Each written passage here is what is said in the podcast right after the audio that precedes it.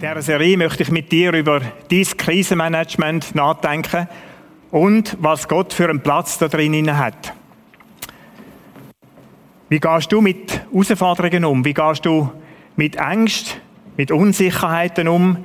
Mit Sachen, die vielleicht auch wie so einen bedrohlichen Charakter überkommen plötzlich? Unmut, Frustration, das sind alles so Themen, die uns beschäftigen. Ja, wie ist dein Krisenmanagement? Ich habe selber für mich gemerkt, in dieser Corona-Zeit, da gehe ich auch durch ganz verschiedene Zeiten durch. Die Frage ist, wie gehe ich mit dem um, auch an mich? Und ich habe gemerkt, so in diesen fünf Wochen, die schon zurückliegen, mit Bleiben daheim und all diesen Sachen, da habe ich x-fach Möglichkeiten gehabt, auch über mich nachzudenken.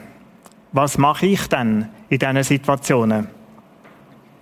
Mittlerweile ist es so, dass wir einen kleinen Hoffnungsschimmer haben. Wir kennen drei Etappen. Drei Etappen, die uns wieder zurückführen so ins normale Leben, so wie wir es kennt haben. Und doch, auch wenn wir die kennen, jetzt bis zum 8. Juni, bleibt vieles, was ungewiss ist. Bleiben viele Fragen offen und da und dort auch berechtigte Ängste. Ja, wie lang wird es noch gehen? Wie lange wird es noch gehen mit Homeoffice, mit Social Distancing, Abstand halten, zwei Meter. Wie lange können wir auch in unserem Garten nur noch das fünfte grillieren? Ohne, dass ich mal Angst habe, irgendjemand ist da ein bisschen missgünstig und schaut in unseren Garten rein und meldet es vielleicht sogar noch der Polizei. Wie lange geht das alles noch? Wie lange geht es noch, bis wir zusammen wieder Gottesdienst feiern können? Vielleicht einander wieder mal ganz normal die Hand geben. All das hat Auswirkungen auf mich, auf mein Leben, vielleicht auch auf mein nächstes Umfeld, wo ich drin lebe. Und wir schauen uns jetzt eine kleine Theaterszene an. So, Rührei. Wie mache ich Rührei? Hm, was haben wir denn da? Ja, ich glaube, das kann man brauchen. Als erstes brauchen wir Pfeffer. Pfeffer, Pfeffer, Pfeffer. Wo haben wir den Pfeffer? Was haben wir denn da? Ah, Pfeffer. Ja, schwarz, rot. Ja, ja, nehmen wir rot. Gut. Dann noch Salz. Salz haben wir auch gerade noch da oben. Gut. So, als nächstes kommt Öl dran. Wo ist jetzt das Öl? Hm?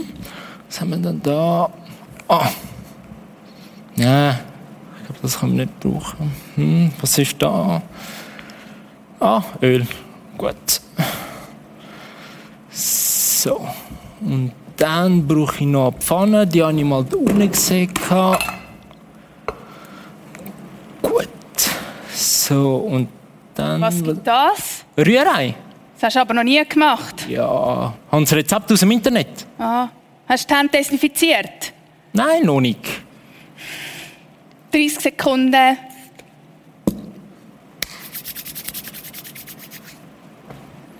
So. Gut, dann brauche ich drei Eier. Eier sind wo? Im Kühlschrank? Ah, im Kühlschrank, gut. Ah, gut. Also drei Eier. Eins, zwei, drei. Gut. So. Oh, oh, oh. Oh mein Nein, Gott, jetzt- nein, wirklich. Jetzt ist mein Ei runtergefallen. das darf jetzt echt nicht wahr Ja, es tut sein. mir leid. Das grusige Ei am Boden. Kann, kannst du es bitte aufputzen? Wieso ich? Ich habe erst gerade den Boden desinfiziert. Ja, die Platte ist heiß. Ich bin am Kochen und das stört mich jetzt gerade. Ah, mich stört es nicht. So, dann mal Öl in Pfanne hauen. Gut. Und dann Eis reinschlagen. Gut, jetzt haben wir halt nur zwei Eier, aber es geht schon. hm?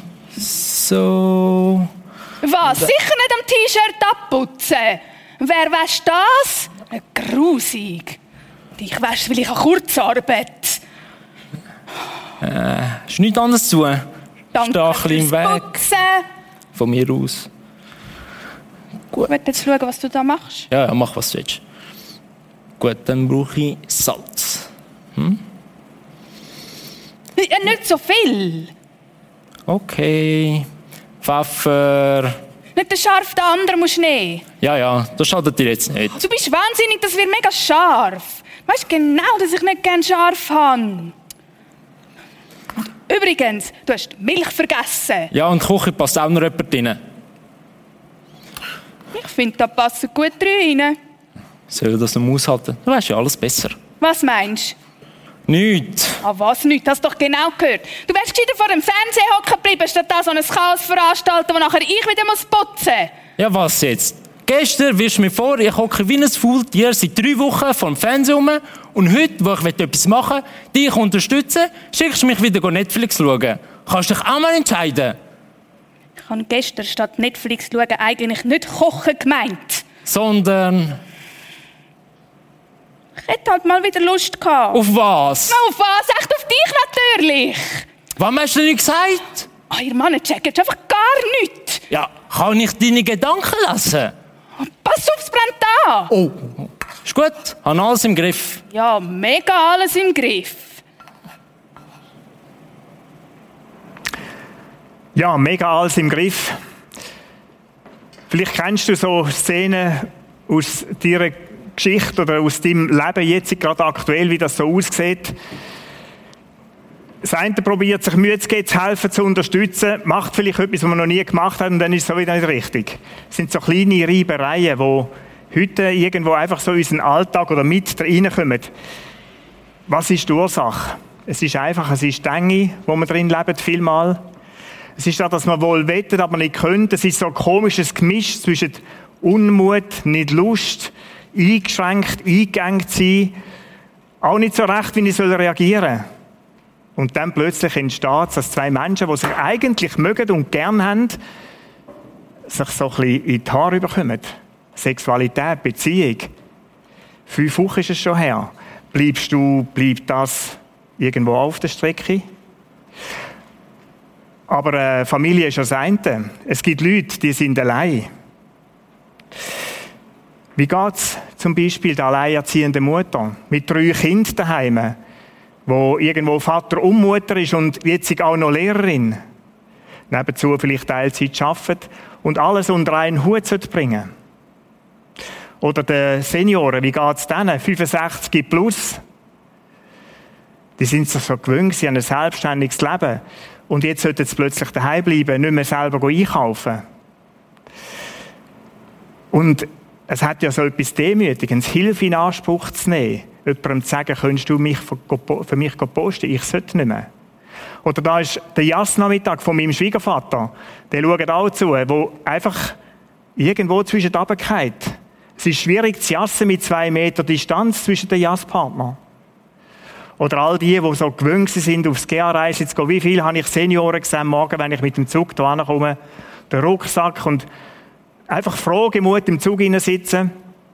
All das findet im Moment auch nicht statt, weil sie sollten daheim bleiben. Single-Person, die allein lebt, die vielleicht den Job verloren hat, oder vielleicht nicht verloren, aber wo man einfach jetzt die letzten fünf Wochen gesagt hat, nicht mehr arbeiten, Coiffeursalon als Stichwort.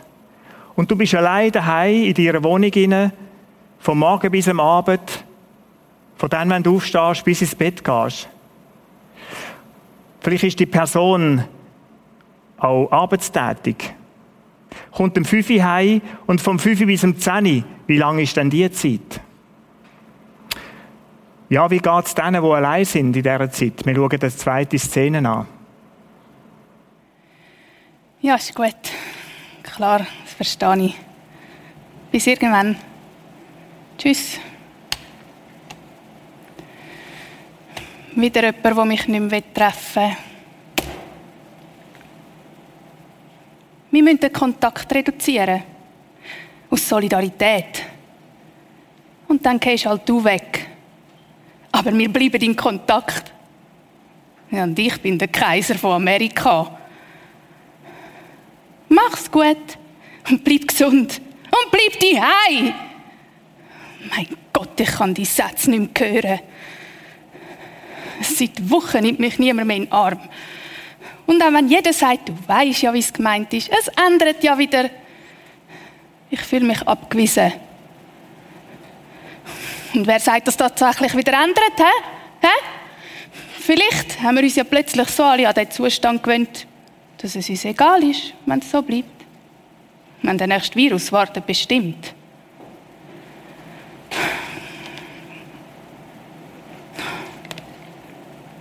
Sehe ich niemand mehr. Nicht mal zum Arbeiten komme ich noch raus. Wir haben ja jetzt alle Homeoffice. Sonst hätte ich wenigstens beim Arbeiten noch Leute gesehen. Es ist zwar nicht das Gleiche wie eine Umarmung oder Familie oder Freunde treffen, aber wenigstens besser als gar nichts. Mir geht die Decke auf den Kopf. Und dann gehst du raus, zum frische Luft schnappen. Und alle schauen dich ganz komisch an, weil du es jetzt wagst, rauszugehen und nicht daheim bleibst, obwohl du nicht posten musst. Und jeder behandelt sich gegenseitig, als hätte er Aussatz. Mein Gott, echt jetzt?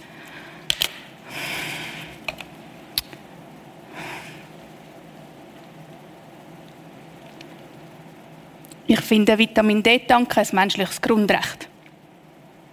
Und Umarmungen auch. Ich finde, das sollte man in die Verfassung aufnehmen. Apropos Verfassung. Herr Bundesrat, Habt ihr euch eigentlich auch mal überlegt, was diese Massnahmen bedeutet für Leute, die Single sind und alleine wohnen? Ich meine, ich habe kein Mann und Kind daheim, die mir um den Hals fallen und wo ich sowieso sehe, wie wir zum Glück gerade im gleichen Haushalt wohnen. Vielleicht brauche ich auch mal jemanden physisch anwesend. Einfach zum Sein und ein schwätzen. Und vielleicht ist Telefonieren und Skypen nicht das Gleiche. Es ist ja nur ein Monat. Oh, was ist, wenn ein Monat plötzlich drei Monate sind oder sechs? Soll ich mir dann Kugel geben vor Einsamkeit?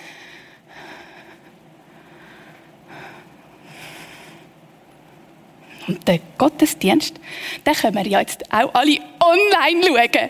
So sind wir alle miteinander verbunden. Ja, mega alle miteinander verbunden hocke ja gleich allein die auf meinem Sofa. Als würde ich das nicht schon die ganze Zeit machen. Und schaue allein Predigt für mich. Und bete allein für mich. Als würde ich nicht schon jenste Sachen seit Jahren allein für mich machen. mein Gott, ich habe so satt, immer alles allein machen.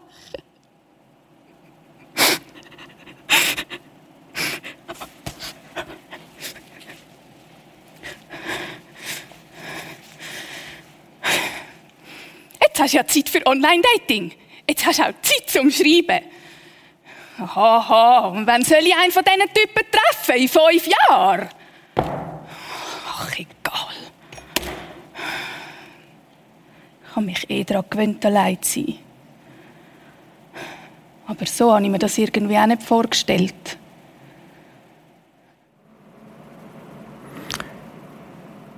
Ja, so habe ich es mir auch nicht vorgestellt. Ich kann gut nachfühlen. Mit dem Satz, so habe ich es mir auch nicht vorgestellt. Ja, wer hätte sich das schon vorgestellt, wie es jetzt ist? Wir haben doch alle keine Ahnung von dem, was das bedeutet. So einfach abgeschottet sein, ein Stück weit. Die Szene, wenn du unterwegs bist auf dem Fußgänger, irgendwo auf dem, auf dem Fußgänger, Trottoir, so muss ich sagen, auf dem Trottoir. Und du merkst, wie Leute rundherum plötzlich einen Bogen machen, die ausweichen. Du schmöckst so unter den Achseln und denkst, liegt es an dem oder was ist es los? Was ist bloß los? Ja, die Zeit, die Corona-Zeit, die hat unser Leben verändert. Und ich glaube, es geht nicht nur mir so. Wir haben alle keine Ahnung, was das alles bedeutet. Wie es uns allen mit dem zusammengeht. Das sind die Herausforderungen, das sind die ganz grossen, globalen Herausforderungen. Dann gibt es aber auch die ganz kleinen mein ganz persönliches Leben, das auch betroffen ist. Ich wohne Teil von diesem grossen globalen Ganzen. Du bist auch ein Teil von dem und ich möchte heute bei dem Kleinen bleiben. Bei dem, wie es dir, wie es mir mit dem geht. Die Sachen, die mich aufregen, wo ich damit kämpfe. Die Sachen, wo ich herausgefordert bin, die mir auch Angst machen. Die Ungewissheit, wo ich keine Ahnung habe, wie es kommt. Ich möchte an einem Modell unser Leben aufzeichnen und da auch ein paar Sachen zeigen. Und wir sehen daran dann auch, was für einen Einfluss das Virus, das kleine Virus hat.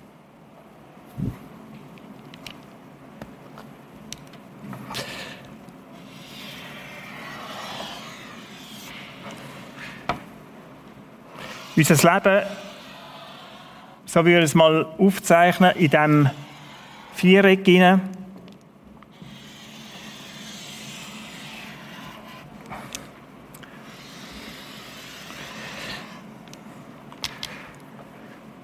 Das hat so sechs verschiedene Bereiche.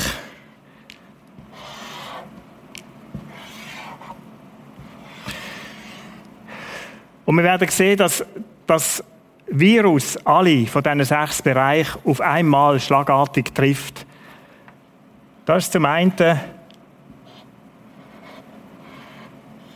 das, was ich würde sagen, ist unsere Arbeit. Dann haben wir es gerade vorhin gesehen, dass unser Leben, das spielt auch ab, bei dem, dass ich allein bin. Das ist ein Teil von meinem Leben. Vielleicht allein Mensch sein. Und dann gibt es auch, natürlich, dass man da drin auch das Zweite ist. Das ist eine andere Lebensform. Das ist ein Feld, das ich zu bewältigen habe, mein Allein oder meine Beziehung, wo ich habe, meine nächste Beziehung, vielleicht Ehebeziehung.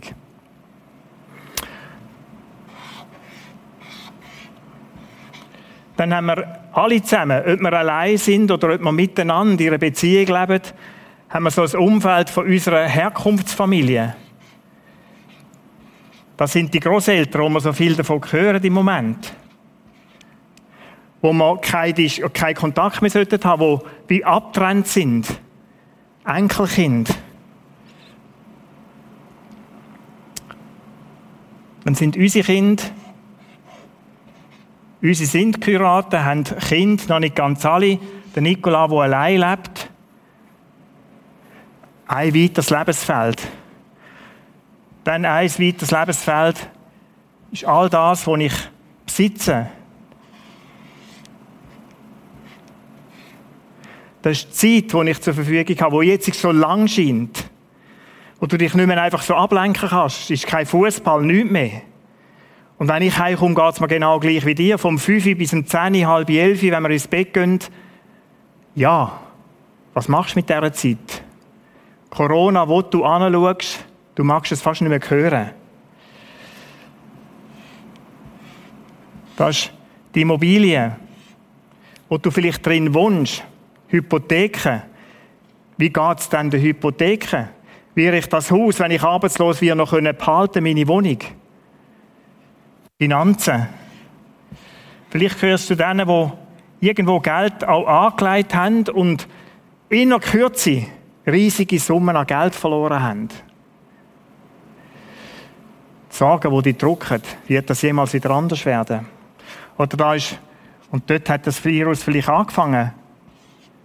Ich möchte es so zeichnen, deine Gesundheit, wo betroffen ist, wo sehr ernsthaft kann betroffen sein. Und es ist so etwas Spezielles. Die einen spüren offensichtlich gar nichts, wenn sie das Virus in sich haben, und andere sterben daran. Die ganze Bandbreite ist da. Und dann das Thema, von unseren Beziehungen, wo wir so gewöhnt sind, in Gruppen etwas zu unternehmen, miteinander unterwegs zu sein. Ich denke an die Szenen am Greifensee, Freitag, Samstag, Sonntag. Hunderte von Leuten, die sich fröhlich da am See treffen, baden, grillieren, austauschen, quatschen, einfach Spass haben. Und plötzlich ist das nicht mehr. Nochmal, da kommt das Virus. Und wir spüren, dass das Virus Einfluss genommen hat auf jeden Bereich. Zuallererst ist es mal so gewesen, die Krankheit. Das hat unseren Körper irgendwo betroffen. Und eine Zeit lang haben wir noch gefunden, ja, ja, so, so ernst ist es jetzt auch nicht. Das ist ein bisschen eine bessere Grippe. Und an Grippe sterben, tragischerweise, aber es ist so, es sterben jedes Jahr ein paar Leute. Also tun nicht so komisch. Und da hat man lang, lang gehört, noch bis im März hinein. Und dann haben wir plötzlich gemerkt, dass es eine Verschärfung gibt, eine Einschränkung vom Leben durch den Bundesbeschluss. Lockdown, das ist so das Wort gewesen. Und wir haben nur noch so Gruppen von fünf und gemerkt, das alles zusammen spielt da drin. Das, wo ich mich gewöhnt war, mich zu treffen mit meinen Kollegen, mit meinen Freunden, in unserem Verein, im Unihockey-Verein. Alles weg, von einem Tag auf den anderen. Trainings abgesagt, kein Meisterschaftsspiel mehr, Playoffs gestoppt. Ganz eine verrückte Szene. Viele junge Leute, die frustriert sind, wo man irgendwie wieder Traum weggerissen hat, wo sie dafür gelebt haben. Oder die Arbeitswelt. Kurzarbeit. Und du fragst dich, vielleicht ist Kurzarbeit nur der erste Schritt, bis ich meine Stelle verliere. Oder vielleicht bist du im Gastrogewerbe tätig und sagst, hast du Unverständnis, verstehst du nicht, wieso das noch musst warten bis am 8. Juni. Und viele leben sehr, sehr eng auf einem schmalen Grad im Gastgewerbe. Das sind immense Kosten, Mietkosten. Und es ist immer gerade so eine rot-schwarze Null, wo es irgendwie aufgegangen ist und plötzlich sollst du nochmal, jetzt sich nochmal sieben Wochen nichts verdienen können. Und wir haben es gesagt, in diesem Theaterstück, natürlich hat das Virus, das kleine Virus, durch all die Massnahmen, die sind, auch Auswirkungen auf mich ganz persönlich. Wie ich mein Leben gestalte. Meine Enkel, ja, ich bin auch Großvater. Und wir wollen das auch versuchen zu leben mit Andrea, die nahe bei uns wohnt, haben wir den Kontakt mit der Janina und dem Christoph und unseren Enkel, die sehen wir im Moment auch nicht. Da ist noch ein Enkel, ein Mädchen geboren. Wie gern würde sie auf den Arm nehmen. Und eben Großvater sein, aber wann ist das wieder möglich? Bis zum 8. Juni sicher nicht. Und dann ist das Mädchen drei Monate alt. Unsere Eltern, meine Mutter, die den 86. Geburtstag feiert, kann man das allein feiern, wenn du nicht weißt, wie lange es noch geht mit dem Leben? Oder sollen wir echt doch besuchen, meinen Schwiegervater, der in diesem Altersheim, in dieser Alterswohnung drinnen lebt? Und im Moment sich noch bewegen kann, aber wehe, der Virus kommt in das Heim, dann heißt es einfach wie Zimmerarrest. Ein hässliches Wort. Alles durch den kleinen Virus. Ich habe schon geredet von den Finanzen, von diesen Geschichten, von, von Sorgen, die sich da auftun der Virus. Wie gehst du mit dem um? Das sind so die Lebensfelder und ich möchte dich und mich mit dieser blauen Figur da darstellen.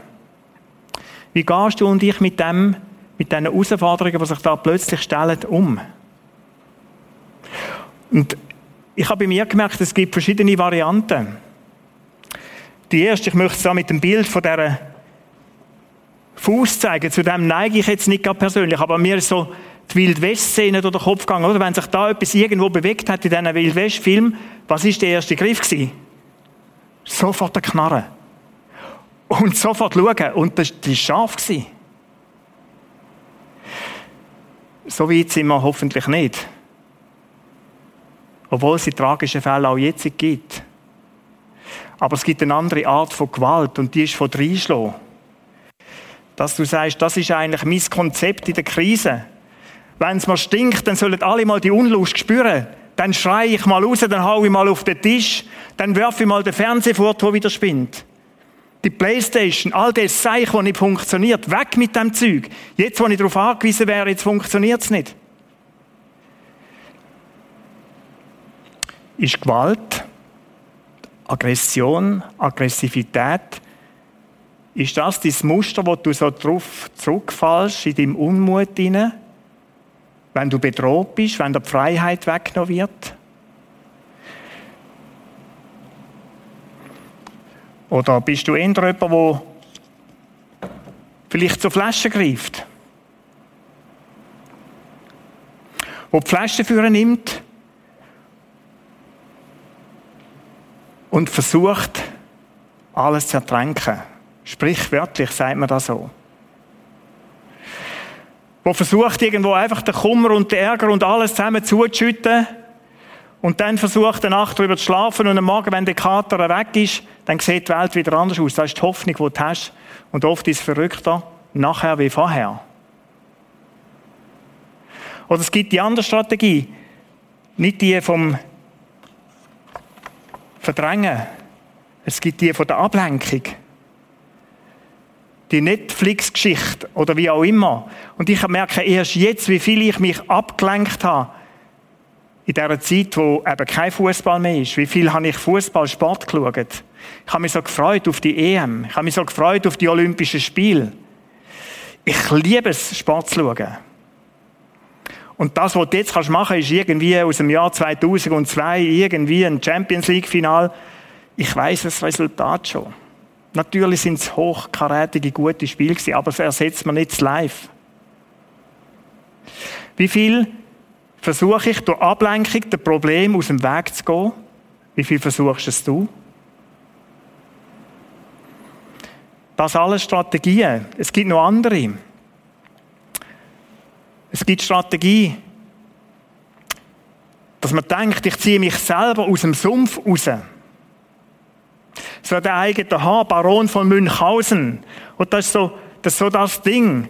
Wir lachen über das Bild. Und Leute, und doch, wie viel haben wir den Eindruck, genau das können wir machen? Wir werden schon irgendwie eine Lösung finden. Bis heute glauben wir unserem Land, wir können das ganze Ding lösen. Wir glauben es weltweit, wir können das irgendwie lösen.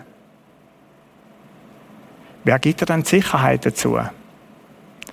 Oder ist das Zweite, ist auch eine Strategie, dass ich einfach so im, der Frosch, oder, wo es ins Milchglas hineingeht, der kann elendiglich vertrinken.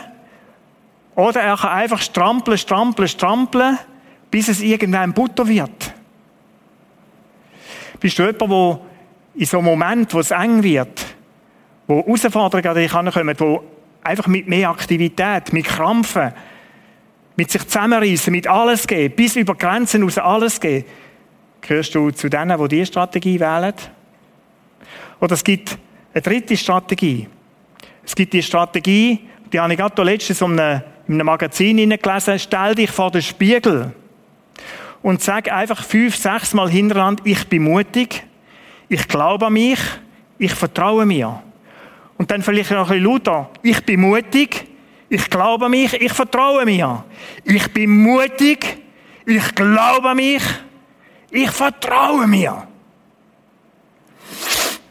Dann putzt du dich ab, schaust noch mal so rein, schaust, dass alles passt und dann gehst du zum Badzimmer raus und vielleicht passiert es dir, dass du so glaubst, du siehst das Kätzchen, wo wenn sie in den Spiegel schauen, plötzlich den Leute sieht. Irgendwie hat das seinen Charme. Aber ich bin nicht ganz sicher, ob es funktioniert.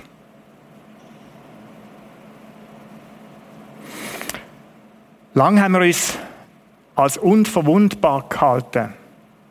Und denkt uns, unserer Insel Schweiz kann etwas nicht passieren. Wir haben das noch geglaubt, wo Italien schwierigste, Norditalien schwierigste Herausforderungen hatte im Gesundheitswesen. Bei uns, in unserer Schweiz, stellt euch doch vor, wie könnte so etwas passieren? Und wir sehen es ja auch, bleiben daheim. Da hat man sofort auffüllen und sagen, wir haben Möglichkeiten mit 50 Milliarden, musst du mal die, musst du dir das Summe vorstellen. Wir schiessen mal kurz 50 Milliarden ein und dann wird schon geholfen. Und dann haben wir so langsam gemerkt, da lange für zwei, drei Monate. Und wie ist es dann mit den nächsten 50 Milliarden? Sollte es nochmal zwei, drei Monate gehen? Oder sollte die Welle nochmal kommen? Und was hat das für Auswirkungen? Weißt du, auf dich und mich ganz persönlich. Wer zahlt denn die 50 Milliarden? Vielleicht bist du schnell dort und sagst, ja, eines Tages ich, aber du wagst nicht daran zu denken, was das für deine Steuern bedeutet.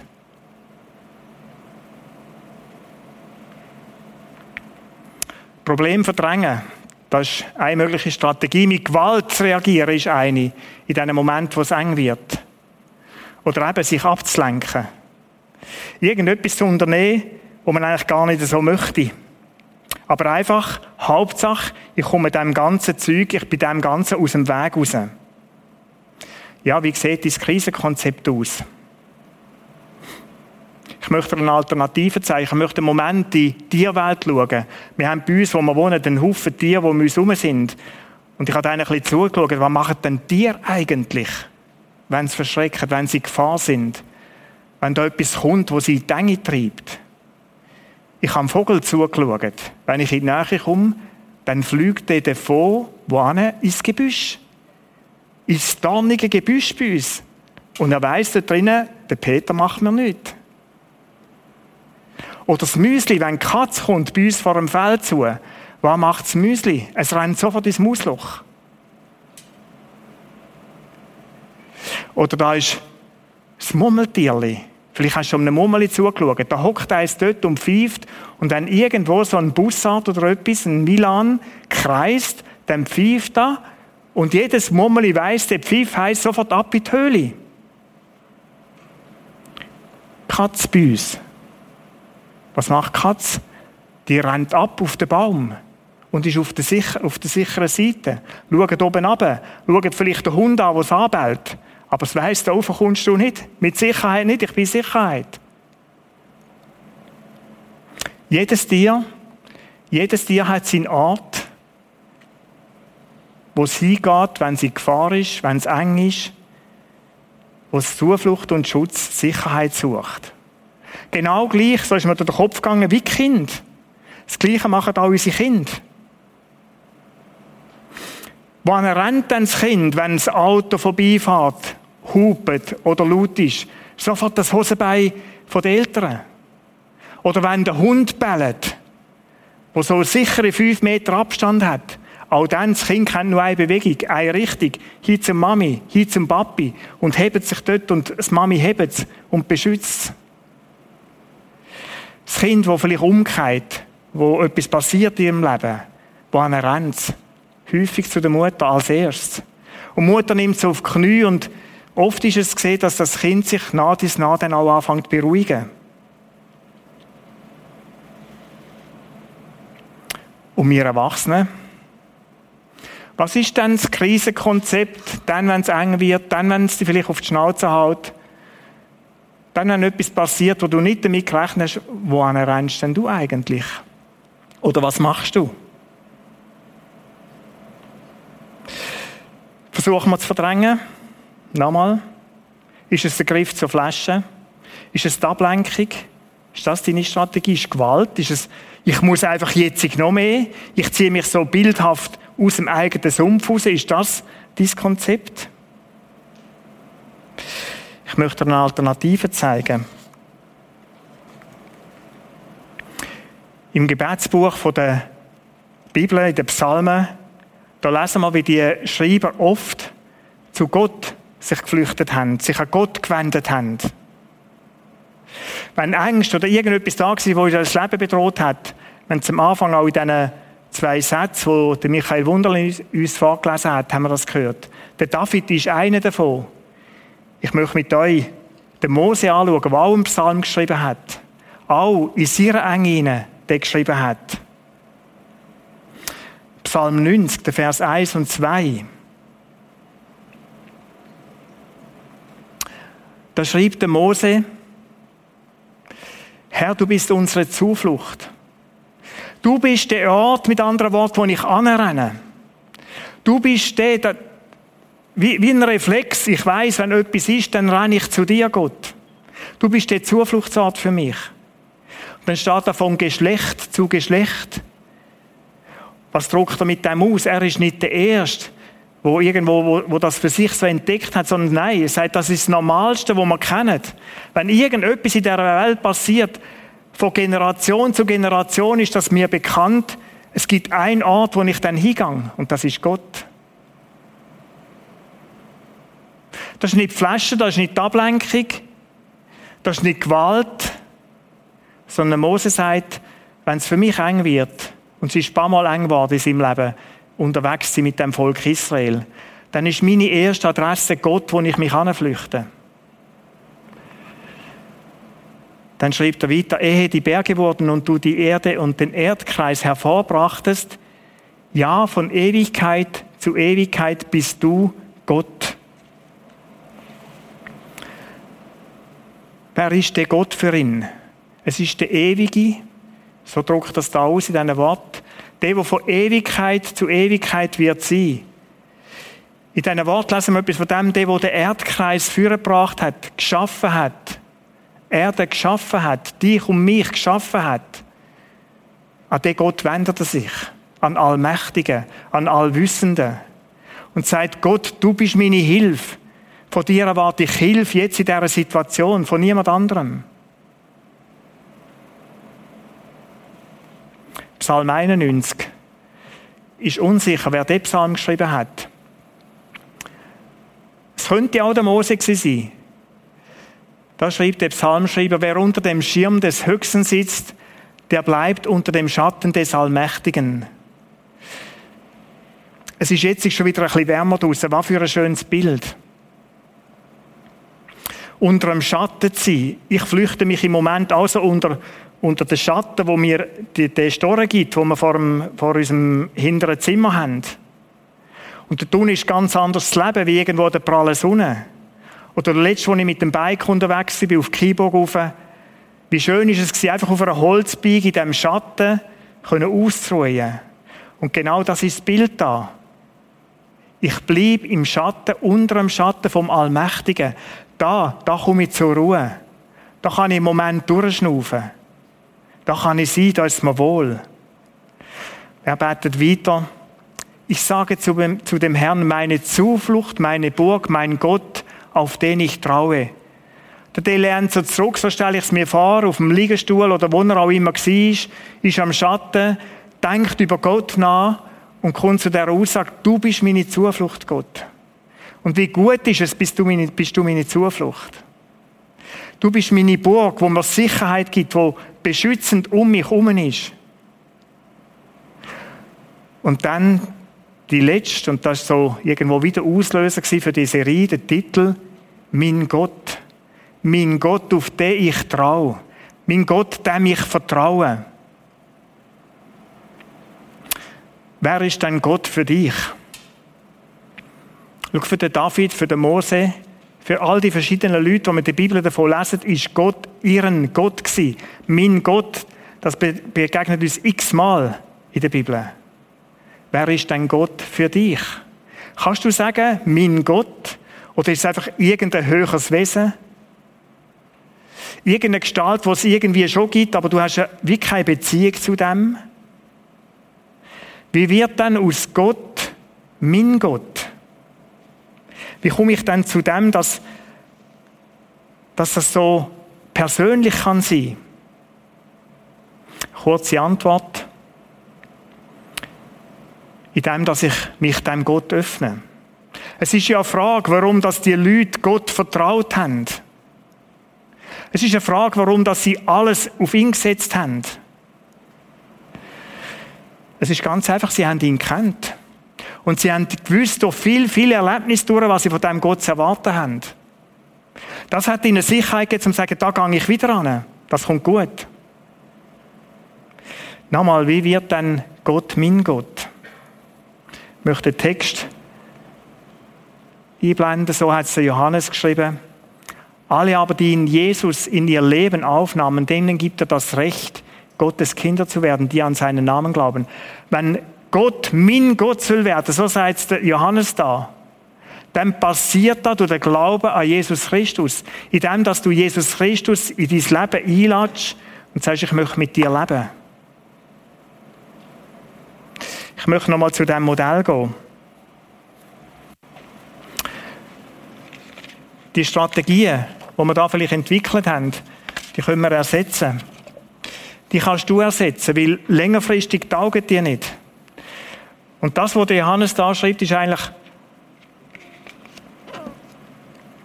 lad Gott ein. Sag zu Gott, ich, ich brauche dich. Wenn Gott vielleicht außerhalb von deinem Leben ist, irgendwo da, der gibt's, der ist da. Vielleicht kennst du ihn nicht persönlich, aber der ist um. Du kannst ihn einladen in dein Leben. Und so wie es der Johannes beschrieben hat, du kannst beten, Du kannst dich einfach an Jesus wenden und sagen, ich möchte, dass du meine Kommandozentrale kommst. Ich möchte mal sagen, das ist die Kommandozentrale von meinem Leben. Komm du mit rein. Und hilf mir du, ich möchte nicht mehr allein sein in meinem Cockpit rein. Ich erkenne, Vater im Himmel, ich erkenne Jesus Christus. Das war keine gute Strategie, die ich hatte. Da gibt es Sachen, die schaffe ich nicht allein. Ich kann mich nicht aus dem Sumpf ziehen. Und ich merke, Alkohol ist keine Lösung. Es bringt nur Elend, Not. Und Gewalt erst nicht, ist kein Mittel. Das Elende ablenken mit irgendwelchen Sachen, die helfen auf Tour nicht. Komm du mit rein. Und wenn du Gott einladest, so in dein Leben, in deine Kommandozentrale, bildlich gesagt, dann wird er reinkommen. Und das wird es möglich machen, dass aus dem Gott, wo vielleicht irgendwo fremd ist, und wie gesagt, der ist schon da, fremd ist, dass du eine persönliche Beziehung mit dem Gott kannst haben. Und der da drinnen ist. Und will die Schreiber von den Psalmen oder in diesen Geschichten, die wir sonst noch lesen in der Bibel, vom Hiskia, wo enorm herausgefordert war, andere Könige, Königin Esther, all die haben eine Bewegung gehabt, in dem Moment als Hosenbein vom Vater, von Gott und sagen, da bin ich, ich brauche ich brauch deine Hilfe.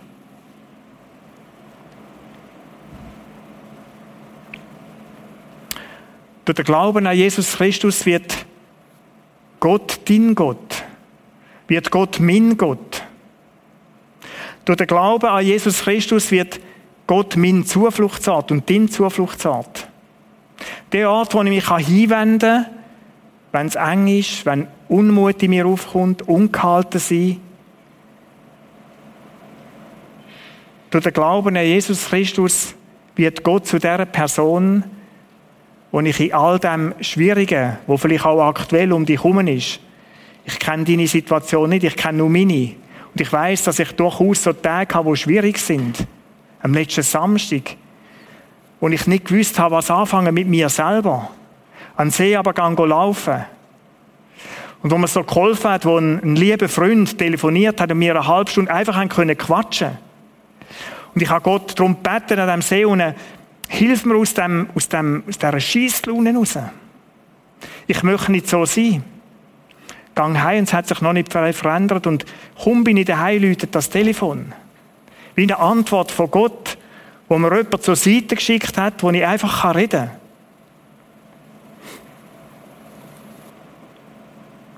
Gott kann zu deinem Gott werden. Und lade ihn ein, dass du so kannst beten. Ich habe es da aufgeschrieben vom Psalm 31. Im Psalm 31, Vers 4, da heißt es von David, er hat so zu Gott betet, du bist Gott oder du Gott bist mein Fels und meine Burg. Führe und leite du mich um deines Namens willen. Führe und leite du mich. Da meint die Kommandozentrale. Übernimm du dort rein. Übernimm du dort rein das Ruder, könnte man so sagen. Hilf mir in dem hinein, mein Leben irgendwie zu meistern. Amen.